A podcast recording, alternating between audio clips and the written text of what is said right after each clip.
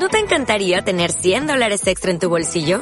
Haz que un experto bilingüe de TurboTax declare tus impuestos para el 31 de marzo y obtén 100 dólares de vuelta al instante. Porque no importa cuáles hayan sido tus logros del año pasado, TurboTax hace que cuenten. Obtén 100 dólares de vuelta y tus impuestos con 100% de precisión. Solo con Intuit TurboTax. Debes declarar para el 31 de marzo. Crédito solo aplicable al costo de la presentación federal con TurboTax Full Service. Oferta sujeta a cambios o cancelación en cualquier momento.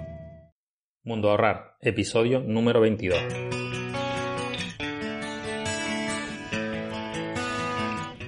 Muy buenos días, esto es Mundo Ahorrar, el espacio donde descubrir métodos de ahorro, cómo reducir gastos, mejorar las finanzas personales y trucos de ahorro.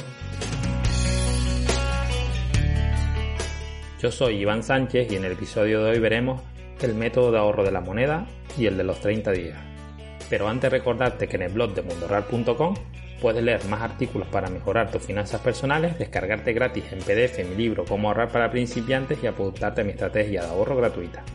Sin más dilación, comenzamos con el episodio número 22, el método de ahorro de la moneda y el método de ahorro de los 30 días. En el episodio de hoy hablaré de dos métodos de ahorro a corto plazo, que como comenté en el episodio número 1, se pueden utilizar si quieres tener un poco de dinero extra para tus gastos o complementar tu ahorro. Comenzamos con el método de la moneda. ¿Cómo funciona este método de ahorro? La verdad es que no tiene ninguna complicación. Como con todos los métodos de ahorro, lo único que necesitas es perseverar y no abandonar el segundo día.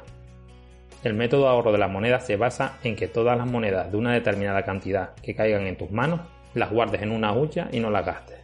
Por ejemplo, puedes guardar todas las monedas de 2 euros. Una variante de este sistema es guardar cada noche en una hucha la moneda o billete más grandes que tengas en tu cartera. Muy sencillo, ¿verdad? Ahora pasamos a ver el método de ahorro de los 30 días. Este sistema también es muy sencillo. Se basa en ahorrar en una hucha un importe el primer día. Al día siguiente el doble. Al tercero el triple. Veamos un ejemplo. El día 1 ahorras un euro. El día 2 ahorras 2 euros. El día 3 ahorras 3 euros. Así hasta el día 30 que ahorras 30 euros. Como puedes ver, es muy sencillo y no tiene complicaciones.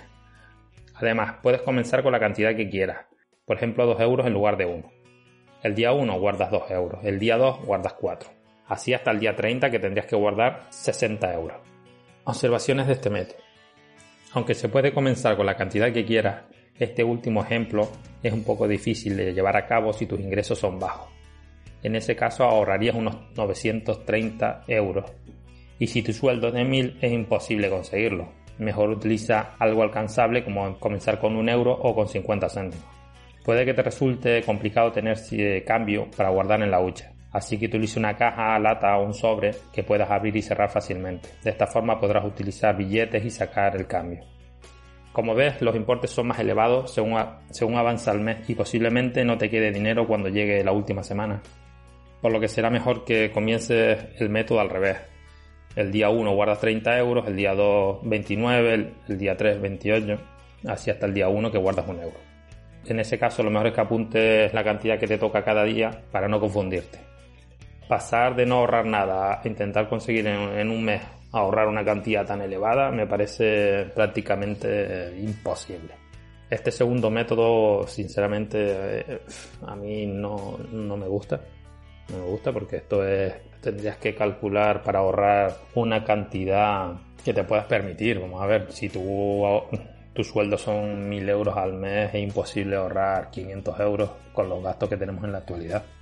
Para eso utiliza el método páguese primero y desde el principio del mes ahorras una cantidad y listo. Este método lo explico porque para que lo conozcas, pero no es algo que yo utilizaría. Yo utilizaría antes el de la moneda que un método como este porque te vas a desanimar. Estos dos métodos que he hablado hoy también para ahorrar un poco de dinero extra, pero deberías utilizar un método para ahorrar cada mes. Y como sabes, yo utilizo ese, el de ese primero. Estos dos métodos de ahorro a corto plazo están muy bien para las personas que cobran propinas a diario o semanalmente, pero siempre como complemento a un método de ahorro a medio largo plazo, como lo que hemos visto anteriormente, el Páguese primero, el 50-30-20, el método de, los sobres y demás. Aquí terminamos el episodio de hoy. En el próximo veremos cómo ahorrar electricidad con la secadora. Y no olvides que en mundoahorrar.com encontrarás más contenido gratuito, incluida mi estrategia de ahorro. Si te ha gustado este contenido, déjame un me gusta, un abrazo y nos vemos. Este podcast es solo informativo, no proporciona recomendaciones ni asesoramiento. La información puede no ser adecuada para usted y debería consultarlo previamente con su asesor financiero.